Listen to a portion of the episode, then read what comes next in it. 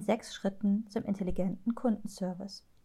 Sprachgesteuerte Bots mit künstlicher Intelligenz können den Kundenservice deutlich aufwerten. Über den Einsatz, etwa im First-Level-Support, lassen sich Wartezeiten und Kosten reduzieren sowie Servicezeiten optimieren. Davon profitieren sowohl Unternehmen als auch ihre Kundinnen und Kunden. Ein Beitrag aus dem Microsoft Deutschland News Center.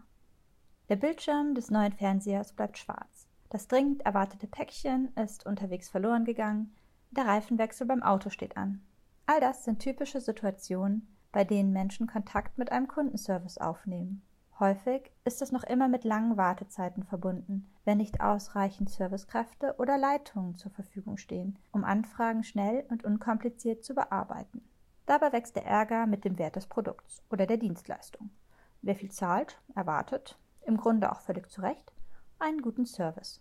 Genau hier kann sich der Einsatz von virtuellen Agenten in Form von Voice- und Chatbots lohnen, die auf Basis eines weitreichenden Sprachverständnisses und intelligenter Servicesysteme für den First-Level-Support mit den Kunden gemacht sind.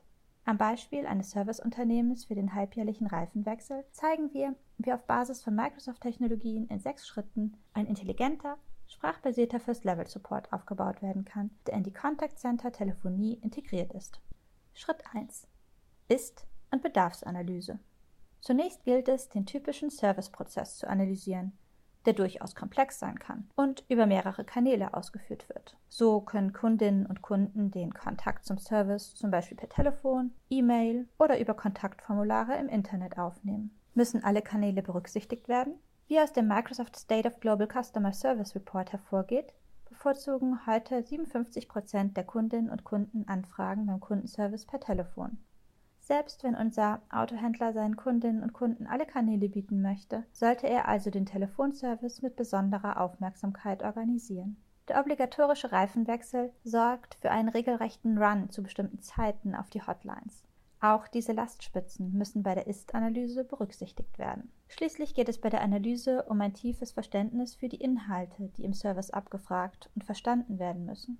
Klassischerweise melden sich Kundinnen und Kunden mit dem Kennzeichen ihres Autos und müssen überdies mitteilen, was genau sie möchten. Das wird zu Hochzeiten wahrscheinlich ein Reifenwechsel, kann aber natürlich auch eine Anfrage für eine Reparatur oder einen Wartungsservice sein. Das muss der Kundenservice nicht nur verstehen, sondern auch unterschiedlich handhaben. Der Bedarf wiederum ergibt sich aus den Zielvorstellungen des Unternehmens. Was genau soll der Service leisten? Welche Schritte sind dafür nötig? Welche Technologie braucht er dafür? Schritt 2. Evaluation und Auswahl einer technischen Lösung.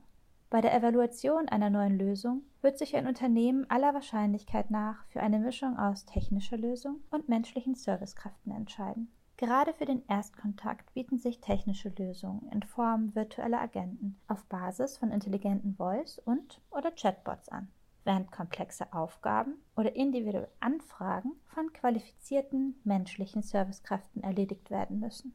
Virtuelle Agenten mit der Fähigkeit, Sprache zu verstehen und zu verwenden, sind bereits in vielen Kundenservices im Einsatz.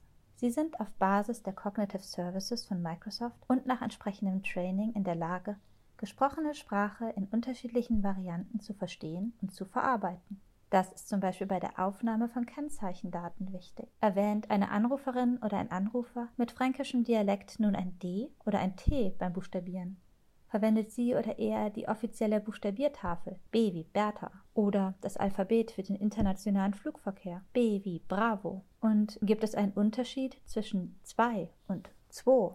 Was uns Menschen selbstverständlich erscheint, muss jede Spracherkennung erkennen und lernen. Die Cognitive Services von Microsoft sind da schon von Haus aus gut aufgestellt. Mit Erkennungsquoten von 75% ohne und über 90% mit speziellem Training. Wichtig zu wissen, die Cloud-Plattform Microsoft Azure erfüllt bereits im Standard alle Anforderungen an den Datenschutz und die IT-Sicherheit, die in Deutschland und mit der EU-Datenschutzgrundverordnung gestellt werden. Personenbezogene Daten sind zudem dank der eingebauten Verschlüsselung vollständig gesichert. Schritt 3. Implementierung in das laufende System. Ein intelligentes, sprachgesteuertes System muss nicht nur die genannten Probleme bei der Spracherkennung meistern, sondern dies auch in widrigen Umgebungen leisten. So ist zum Beispiel das Eingangssignal im bundesdeutschen Festnetz auf eine Bandbreite von 3,1 kHz beschränkt, was sich in einer allenfalls ausreichenden Sprachqualität niederschlägt. Microsoft bietet mit den Azure Speech Services einen Service zum Erkennen gesprochener Sprache, der dank integriertem Schmalbandmodus auch mit mitunter schwankender Qualität des Festnetzsignals zurechtkommt. Über Azure LUIS Language Understanding Intelligence Service erfolgt dann die Erkennung der Absichten des Kunden.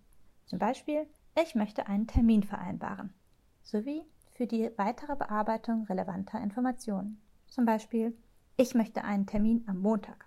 Die sprachlichen Fähigkeiten des Services lassen sich nicht nur für Hochdeutsch trainieren, sondern auch für Dialekte oder die Aussprache von Nichtmuttersprachlern.